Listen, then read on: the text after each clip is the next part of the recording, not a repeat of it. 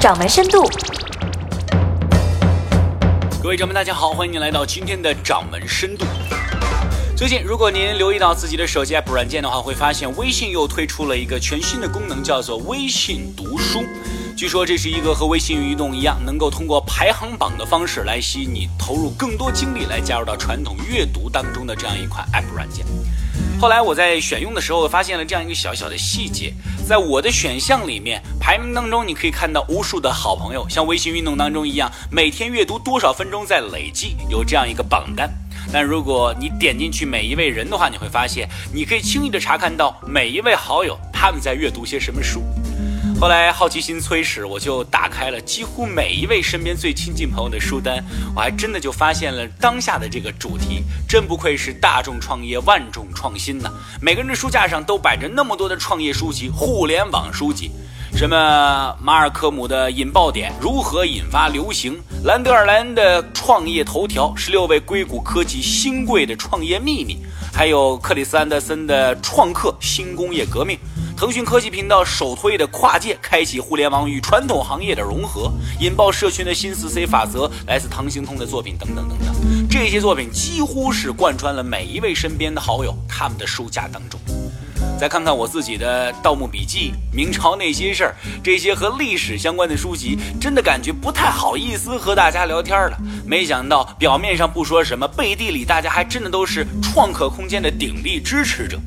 这就说到我们眼下最热门的一个主题了，创业，到底是不是每个人都在创业，还是真的每个人都响应了总理号召，投身于这场大创业的洪流当中？当然，也可能你已经投身其中，而且现在已经是一个资深的创业者。那么接下来分享到的这一段文字，也许你应该好好反思一下，到底你是在创业，还是看上去是在创业？说去年这个时候啊，在老家的一位老同学在 QQ 上聊天，说很兴奋，你是不是快回来了？等回来就给你接风，开车带你去吃大龙虾。对于这个人的怀念就再也没有停止过。想一想，这就是唱哪出？打小就不消停。他们家情况并不好，最多算个小康，也不富裕，在一家盈利还算可以的单位上班，工资倒是不高。要说开车，我信，因为他们家老爷子也确实有一辆老轿车了。至于这大龙虾，按照他的工资水平，应该吃不起。小龙虾我还能够认可。不过从他经常兑现不了诺言和放人鸽子的老黄历来看，这话还真的就只能是听听算了。反正是聊天嘛，就多聊了几句。还跟我说最近看上了一个项目，做体育用品类的，说我们老家那边有很大的市场空缺，大有可为。说到这些，就不自觉地和他分析了一下，是吧？这东西不是什么刚需，你得找货源。要当加盟商的话，要租场地，还得分析一下当地的用户习惯适不适合。这些东西一说完，他就批评了，说我保守，不先下水怎么知道自己行不行啊？男人不能说自己不行，知不知道啊？我去了好多城市，调查了好多资料，这条路有风险，但是绝对值得走。反正是骑驴找马，先趟了这碗浑水再说。说完这些东西之后，我还真是挺替他捏把汗的。从小到大，他都是一腔鸡血，但总是东打一榔头，西敲一棒子，三分钟热度的风格很明显。为他的创业精神点赞，连总理都说要全民创业，真的是支持他。可是光凭鸡血创业，怕不是那么容易吧？还好看到了骑驴找马，他说到了这几个字，至少不会头脑一热一把直辞了，接着就下海经商了。后来有一段时间没有联系，男人嘛，不用天天的腻歪在一起。我还是继续干我的活也时常看他在朋友圈发一些体育类的图片，还有励志的文章，看来是真下功夫了。您正在收听的是《掌门深度》。两个月后，他给我们打了电话，说辞职了，正式下海。听他的动静，真是特别高兴。是不是这店已经开张，而且盈利了啊？甚至是已经做好市场调查，准备投身商海了。后来再看他的朋友圈，就像现在卖货的人一样。彻底爆发，每天到晚都是给自己鼓劲，特别励志。成功人士的十条铁律，九种人不能当合伙人，创业者和打工者到底有何区别？只有哪几种人才能够有具有当老板的潜质？等等等等，这些话可真是够励志的，特别兴奋，特别让人充满激情。默默的，我都成他粉丝了。今年年初回去的时候，不出所料，他真的是开着那辆车来接我。在我们这儿最有名的龙虾吃了一顿小龙虾。他开车没敢喝酒，拿着王老吉和我一罐一罐的吹，说现在啊，发现之前的项目有些坑。最近呢，我又看上了一个，想试试，要不你也入点股？还没来得及问新项目，我就想问问那项目到底怎么黄的？这还不到半年，怎么说黄就黄了呀？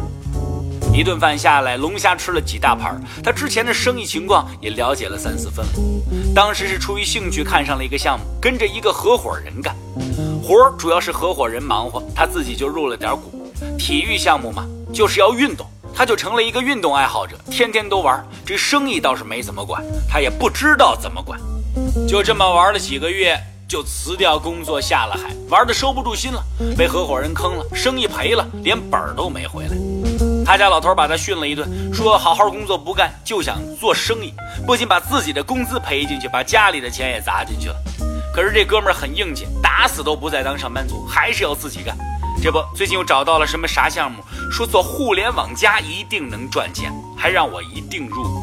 再到后来，他的经历可能和很多人都一样了：市场营销学、激荡三十年中国企业（一九七八到二零零八）、企业经营与管理等等等等一系列书籍摞得厚厚的，就摆在床头上。可这些书怎么看都挺新，到他们家的时候，倒是床头那几本《盗墓笔记》已经被翻得泛黄了。后来再见他的时候，这状态是一天不如一天，甚至连精神头都没了。经常说的一句话就是：“这创业怎么这么难？天天被人坑，到现在店没做起来，钱都砸光了，屁都没捞着。”以前他是不怎么说脏话的，现在逼得他连这种话都骂出来了。而我们作为观者，能做的也只有安慰。仔细看一下这位哥们儿的创业经历，还真的特别像时下很多人的进阶阶段，被人忽悠了，头脑一热下了海，光顾着玩了，只是在朋友圈看起来像创业，创业失败了，或者说没有创业，钱就赔光了，脑袋一热又想了一个创业点子，然后继续玩，创业再次失败，或者说又没创业，这钱就又赔光了，最后后悔莫及，变得消极抑郁。不知道有多少掌门人正走在这样一条不归路上。我们的身边有太多的伪创业者，一窝蜂的涌入创业大潮，然而并没有以一位创业者的自我修养来要求自己。大家都想着创业能赚大钱，吃香喝辣玩儿爽。我们看到的只是创业成功者的表象，却没有看到他们身后的辛酸，还有那些创业失败者的悲惨。我们看到的真的是太片面、太武断。其实还有很多的创业者，甚至看不到他们的创业过程。他们在背后默默付出。我们十点钟看书会困时，他们两三点依然在如饥似渴的充电。我们看件事只觉好玩时，他们在思考如何把这个概念为我所用。当我们总是抱怨老天不公、别人坑我时，他们首先从自己身上找原因，然后想尽办法去克服。在我们朋友圈里大张旗鼓的，我们喊着要创业的时候，他们已经默默的开始行动，赚到了第一桶金。